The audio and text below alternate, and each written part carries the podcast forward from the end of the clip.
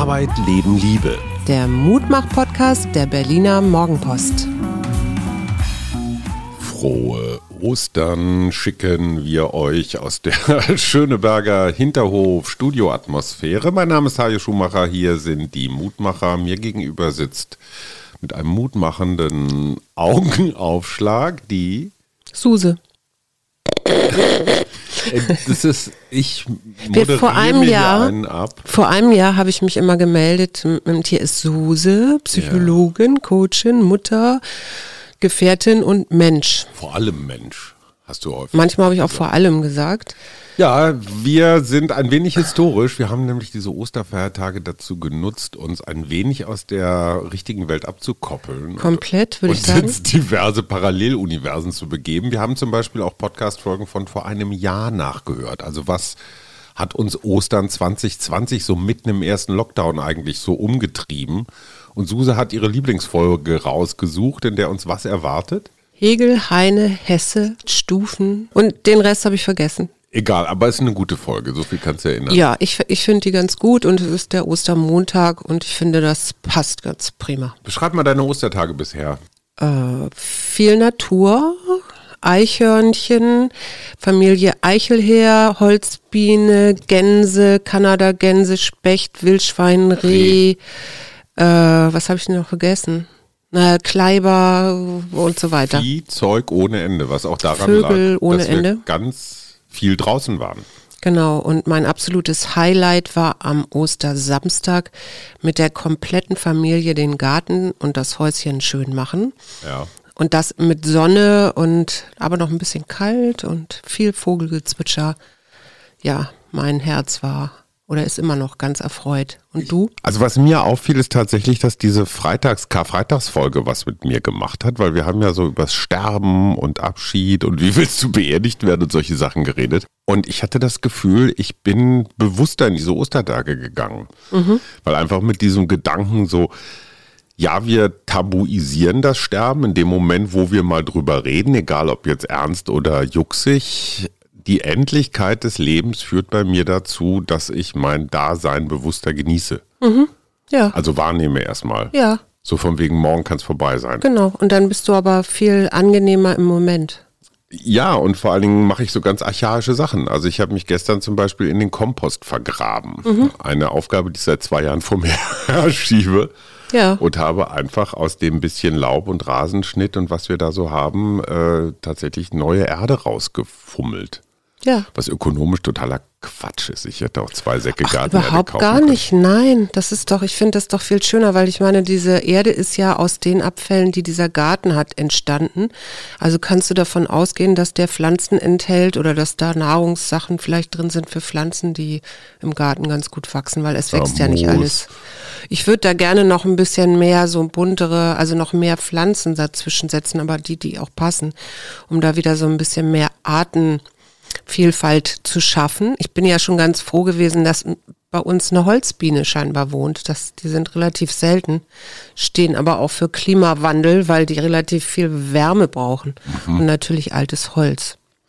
Ja, was ich ja interessant finde, weil da haben wir jetzt wirklich so einen, so einen Kampf Natur gegen Mensch. Ja, Weil der Boden ist sandig. Ähm, es ist nicht auszuschließen, dass da auch noch Schutt oder irgendwie so Zeug unten drunter ist. Es ist sehr verwurzelt, es ist sehr viel Eichenlaub. Also wenn man da tatsächlich was hinzaubern will, braucht man Hilfe. Entweder neuen Boden oder Dünger oder Schutz Oder gegen Viecher oder unseren Sohn. Das heißt aber, du arbeitest praktisch gegen die Natur an, indem du sprengst, düngst, machst. ja. Ne?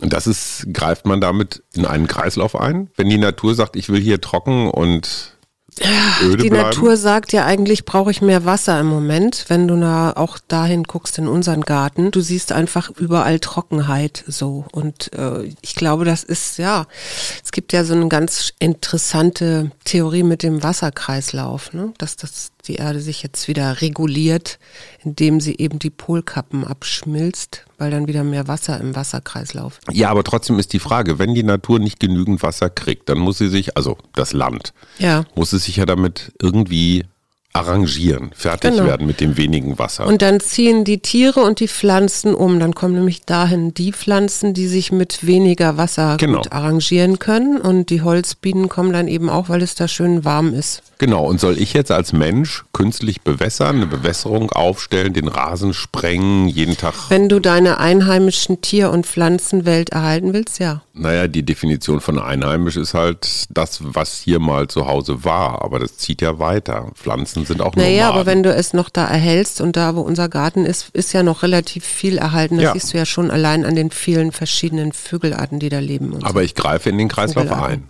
wenn ich wässere. ja, Ja, das ist aber Du okay. erhältst damit aber was. Ja gut.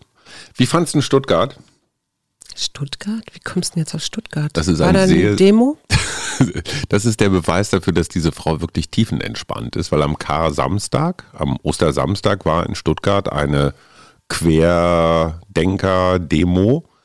Habe ich nicht mitgekriegt, aber ich habe mir auch 15.000 verschrieben. Menschen, die allesamt gegen sämtliche Hygiene, Abstands, zwei Haushalten, sonst was Vorschriften verstoßen haben. Also kriegen wir demnächst die Stuttgart-Mutation oder was willst du mir damit sagen? Nee, was ich dir damit sagen will, ist erstens, dass die Landesregierung, also Herr Kretschmann, beziehungsweise die gerade in, im Neuaufbau oder in Abwicklung befindliche Regierung, gesagt hat, geht nicht.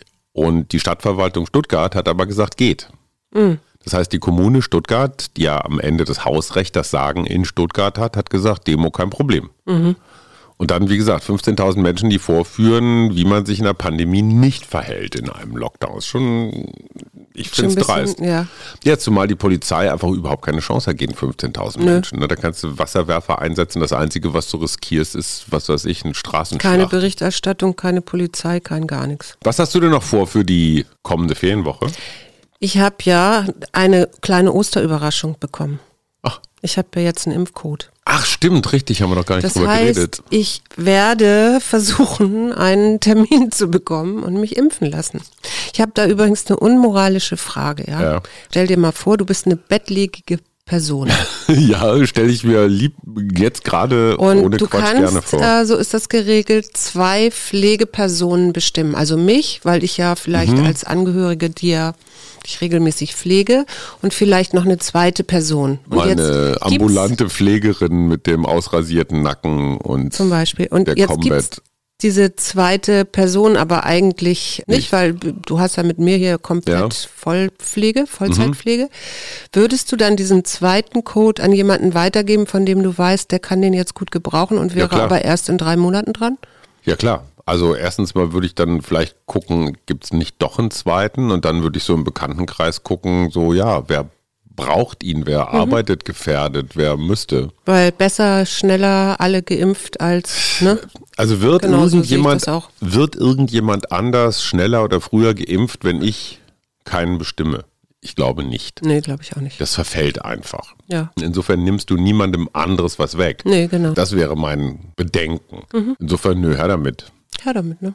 So. So, jetzt kommen wir zu unserer Ostermontagsfolge von vor einem Jahr. Wir Mhm. wünschen euch tolle Rest-Ostern. Wir werden am Ostermontag schon wieder ein bisschen arbeiten. Ja, aber das ist ja so spannend. Das ist die Folge 31 gewesen. Das ist schon verrückt, oder? Kannst du dir das vorstellen, dass wir jetzt schon. 31, als Zahlenmystiker sage ich also, boah, Das ist die vier. im abessinischen Die Glauben. Vielfaltigkeit. Ja, die Vierfaltigkeit. So, ich stelle dir noch eine schnelle Frage zum Osterfest. Zum Beispiel, wann hast du am lautesten gelacht in den letzten zwölf Monaten? Wann habe ich am lautesten gelacht? Also ich habe garantiert mit dir an irgendeinem unserer schönen Samstagabende laut gelacht, bin ich mir ganz sicher. Aber ich könnte das Datum nicht mehr benennen. Ich, ich bin bei dir, ich weiß, was du meinst. Also Ja. wir haben ganz viel laut gelacht und wünschen euch jetzt ganz viel Freude mit unserem historischen Rückblick auf Ostern 2020. Und startet mit guter Laune. Und der Mittwochsexperte, jetzt der kommende, ist mit aller Wahrscheinlichkeit Jan Frodeno, der mehrfache Ironman-Gewinner, der Suse dann noch ein bisschen berät auf ihrem Weg zum Triathlon. Macht's gut, eine schöne Woche. Und los geht's mit der historischen Folge.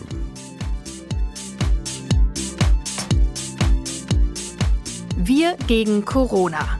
Arbeit, Familie, Liebe. Ein Mutmach-Podcast der Berliner Morgenpost. Hallo und herzlich willkommen zu unserer Osterausgabe des Mutmach-Podcasts der Berliner Morgenpost. Mein Name ist Suse Schumacher und mir gegenüber sitzt der wunderbare, in sich lachende äh, ich, ich finde es so süß, weil ich kenne dich ja nun schon eine ganze Zeit, wie du so angestrengt versuchst, fehlerfrei anzumoderieren. Das, das stimmt. Ist, ja, nein, das merke ich. Es ist, auch, es ist total süß. Ich mag es. Also, ja. Danke, Ostermontag. Herzlich willkommen. Wer Wir sind haben, Sie denn? Können Sie sich noch vorstellen, junger Mann? Sie erkennen mich nicht in meinem Hasenkostüm, oder? Äh, ja, mein Name ist Hajo Schumacher. Ich bin äh, Kolumnist der Berliner Morgenpost, habe zur Ostersonntagsausgabe was über Osterkartons als so eine Art Familienalbum von ähm, für uns alle geschrieben. Ich weiß nicht, ob ihr das kennt. Osterkartons, das ist bei uns so ein komplett verkommener Umzugskarton. Und erzähl du mal, was da alles drin ist. Naja, da sind äh, einmal Sachen drin, die wir von deiner Mutter geerbt haben äh, also so Osterhäschen, selbstgemachte. Ohne Quatsch, eine Laubsägearbeit von meinem Bruder. Und das auch noch, Aus genau, von meinen Jahren. Eltern noch alte Ostereier und dann alles das, was ich so nach und nach besorgt habe, als unsere Kinder noch klein waren. Das und ist ein inzwischen Museum. auch neue es ist ein ausgeblasene genau. Ostereier. Und, und Fritzens Osterei mit dem, mit dem Nike Swoosh, also der hat ja so ein Markenei gemacht.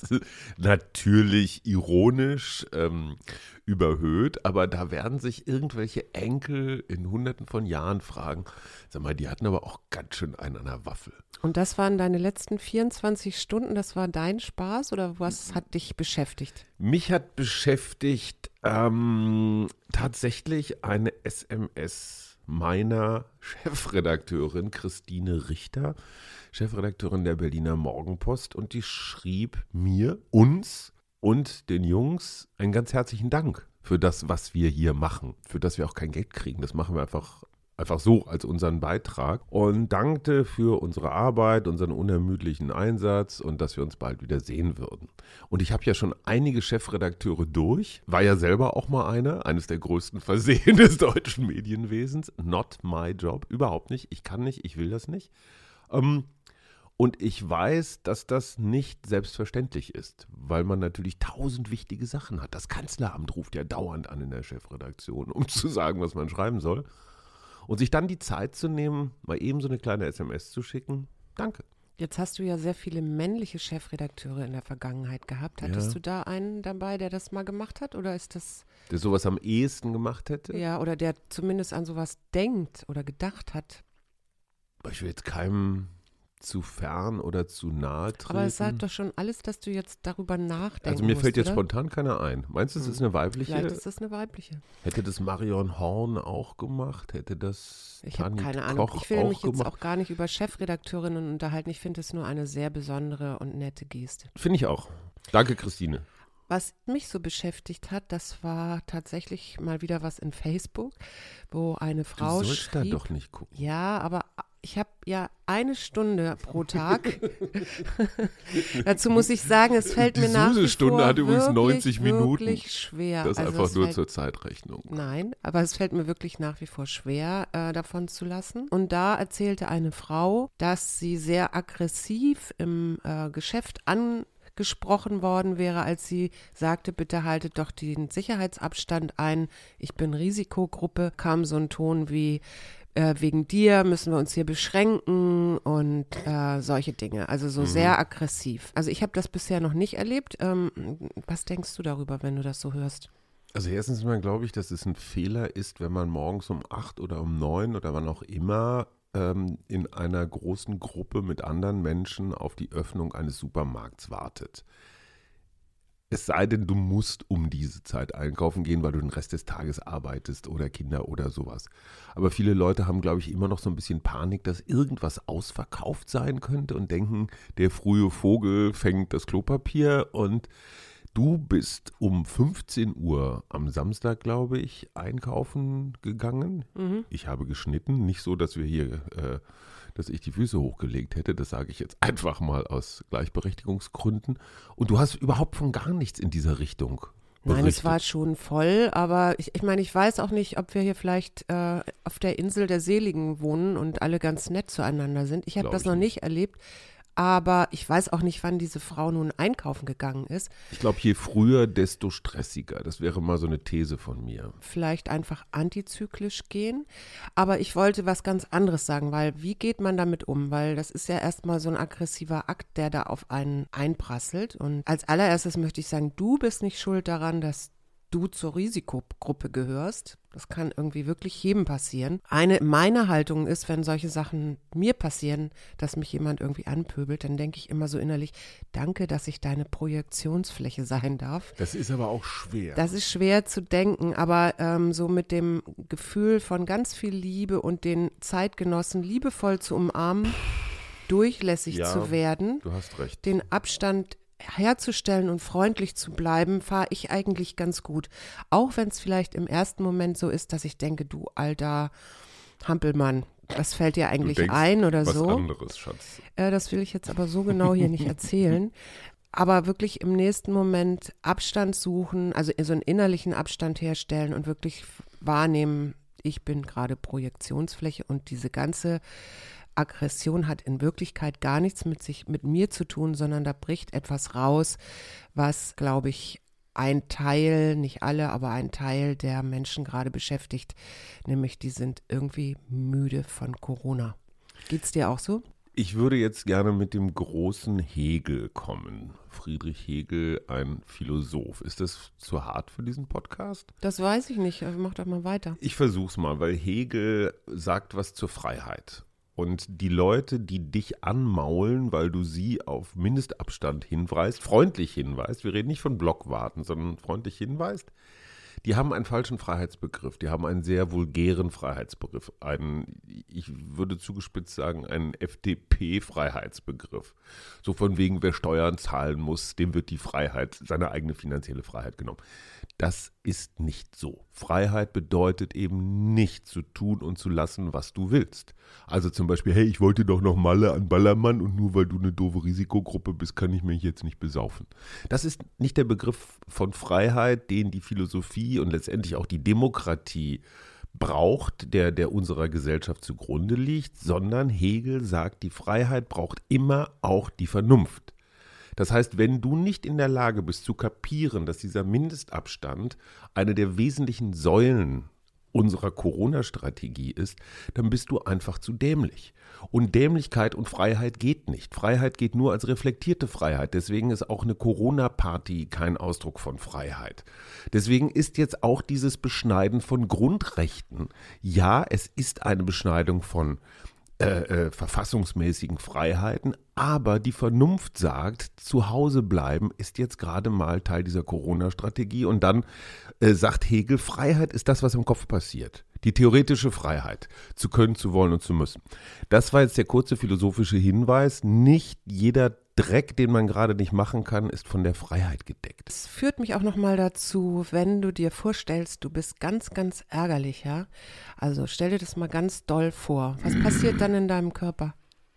Oder Was in dann in deinem meinem Kopf? Körper passiert, In deinem Kopf, wenn du ganz ärgerlich bist. Also wenn es du ballt sich sowas, es ballt Genau. sich so ein, Wut, so ein Wutball. Genau, da hast du wieder genau das. Es, das wirst super eng, ne? So im Kopf, im Denken, im, Mhm. da ist so dieser Wutball.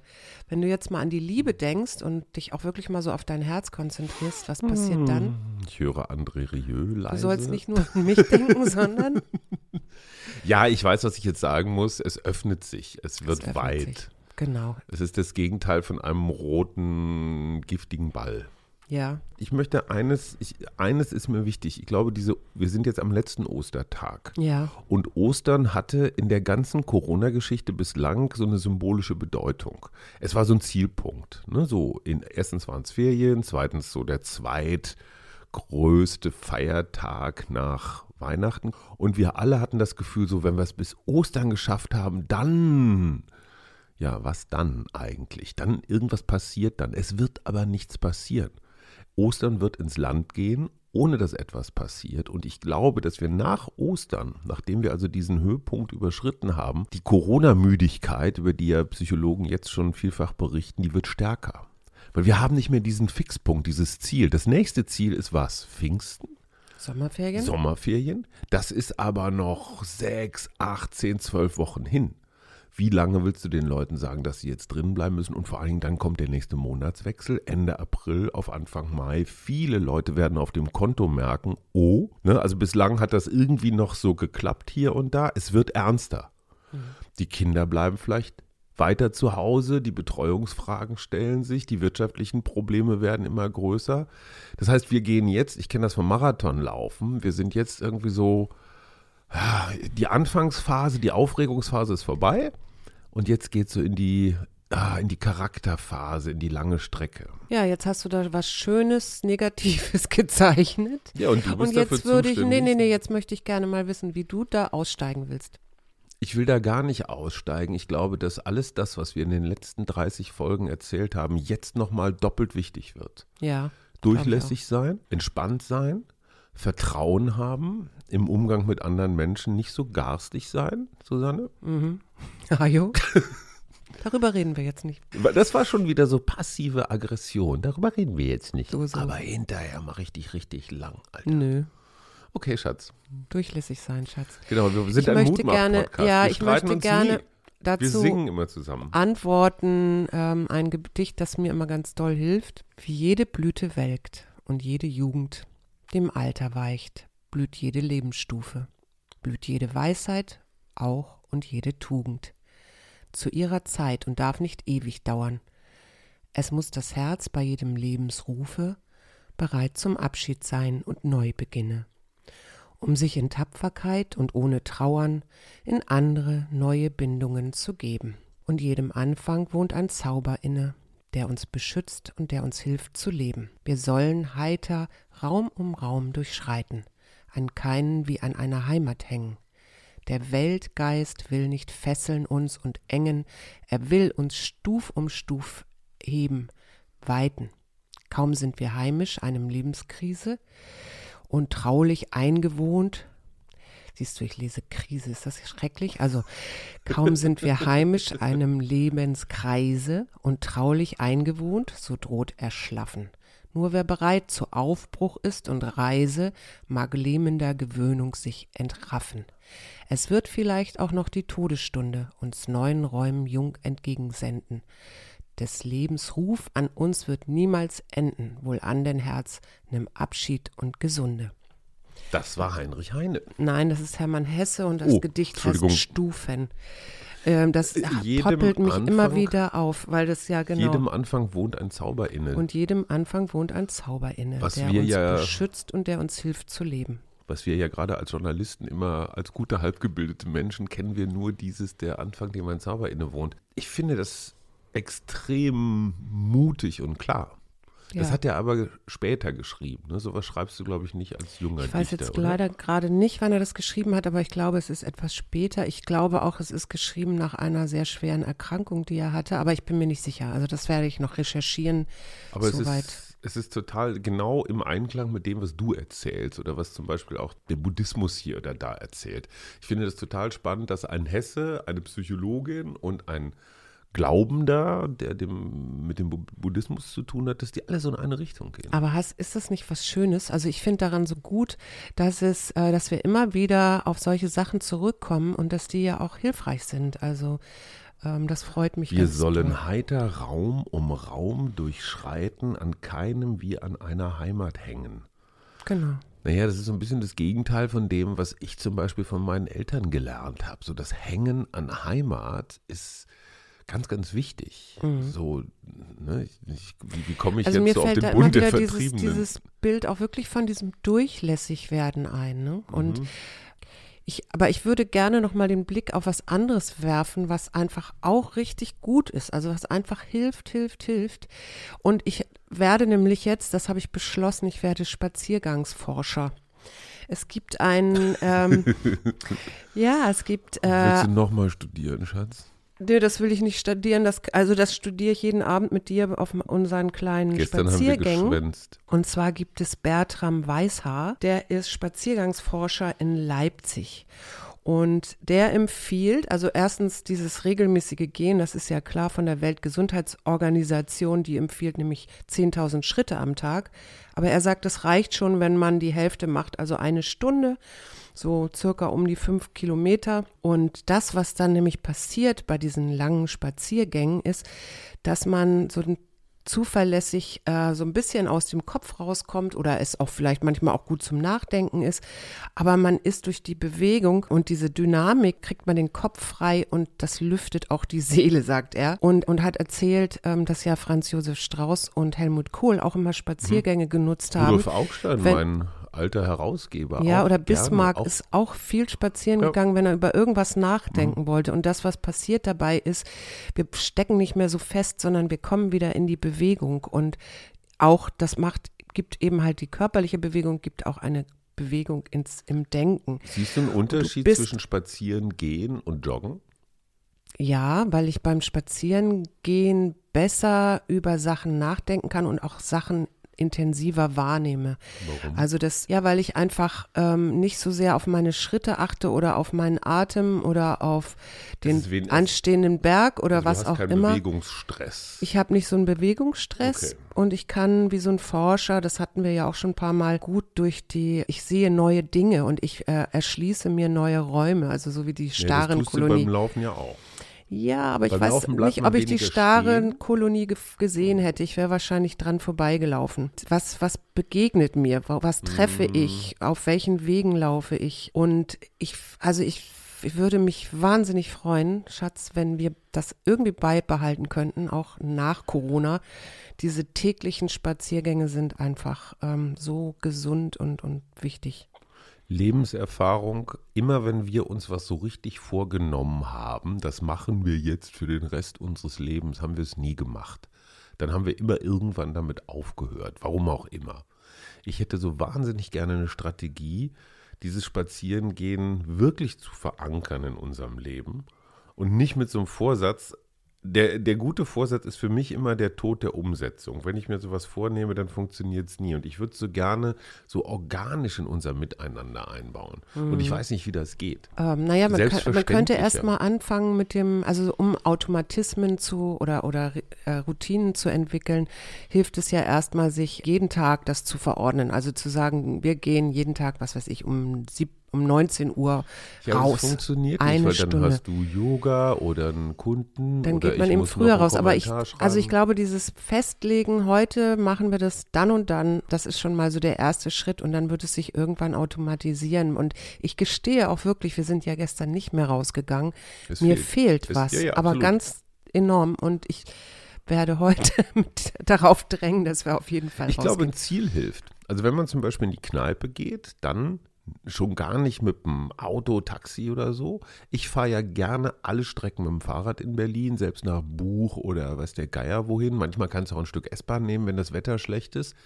Das ist bei mir Radfahren. Also Radfahren ist bei mir wie Spazieren gehen. Also wenn es jetzt nicht mhm. Rennradfahren ist, sondern so, ich sag mal, entspanntes Stadtradfahren. Mhm. Ich glaube, in dem Moment, wo es ein Ziel gibt, neulich bin ich zum Beispiel zum Bahnhof gegangen, von uns aus sind so, keine Ahnung, fünf Kilometer oder sowas. Es war großartig. Ich bin einmal so schräg durch den Tiergarten, nicht die Wege lang, sondern richtig durchs Unterholz. Insofern, das mache ich im Wald immer übrigens, auch mit meinen ganzen Kursen. Ja, ja, ja äh, nur ich glaube, wenn unser Spazierengehen immer ein Ziel hat, wir möchten irgendwas nachgucken oder einen Brief, zum Beispiel Briefe, die in Berlin unterwegs sind, nicht mit der Post schicken, sondern spazierengehend abwerfen.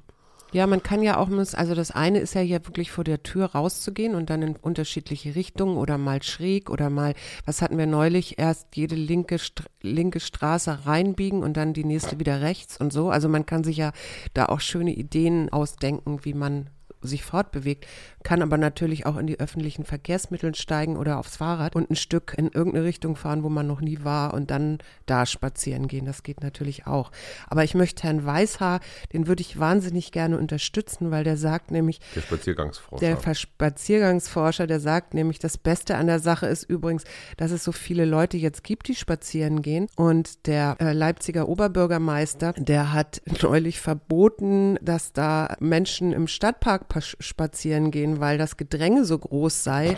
Und Herr Weißhaar hofft nun sehr, und ähm, das würde ich, wie gesagt, sehr gerne unterstützen, dass das mehr stärkere Engagieren für Spaziergänge zu mehr Ausbau der Grünflächen. Es gibt doch den ADFC, den Allgemeinen Deutschen Fahrradclub. Gibt es Ja. auch den ADSC, den Allgemeinen Deutschen Spaziergängerclub? Ich weiß nicht, aber es ist ja zumindest äh, in der deutschen Kultur sehr stark verankert. Absolut. Wir haben ja absolut das Wandern, ähm, ne? Und Ja, ja, ja. Ich denke nur an Caspar David Friedrich, an diese Bilder und so. Also der, es gibt, die, der steht ja im Wesentlichen rum. der und steht dann rum, aber der ist Gegend. natürlich auch in diese Gegend gelaufen, um dann seine Bilder zu malen. Also das Stimmt, der ist ist durchaus etwas sehr, sehr Deutsches und vielleicht kann man das wieder mehr kultivieren, fände ich gut. So. Ich möchte noch, ich, ich bin ja heute fürs große Ganze zuständig.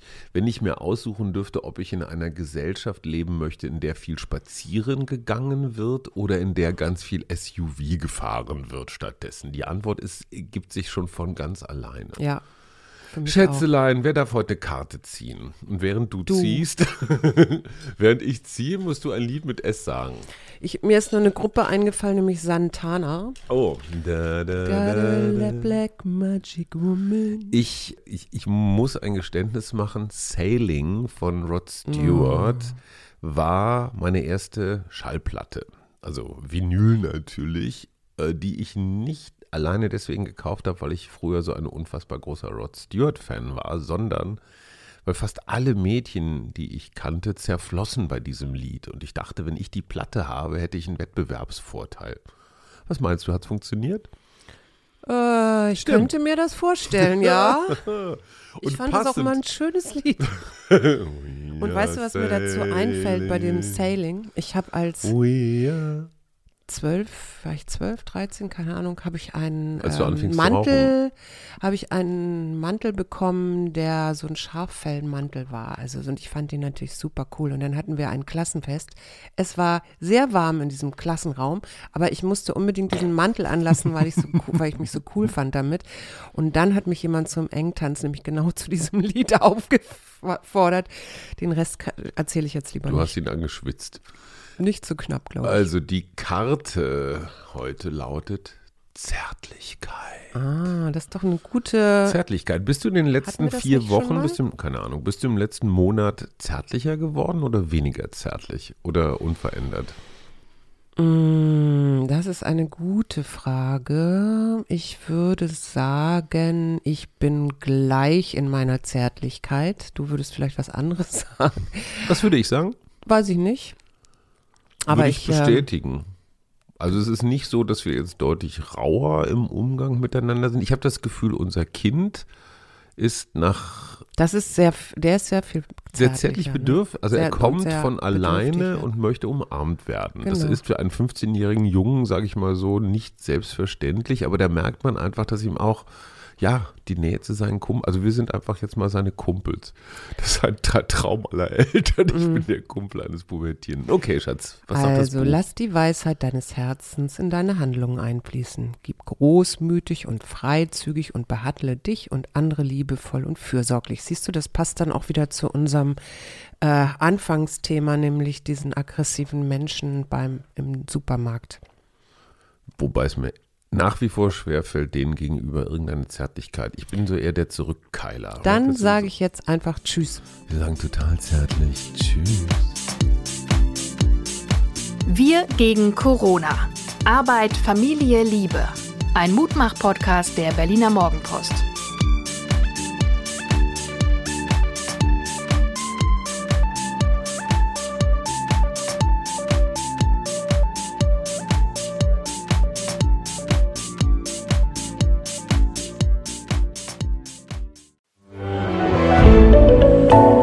Podcast von Funke.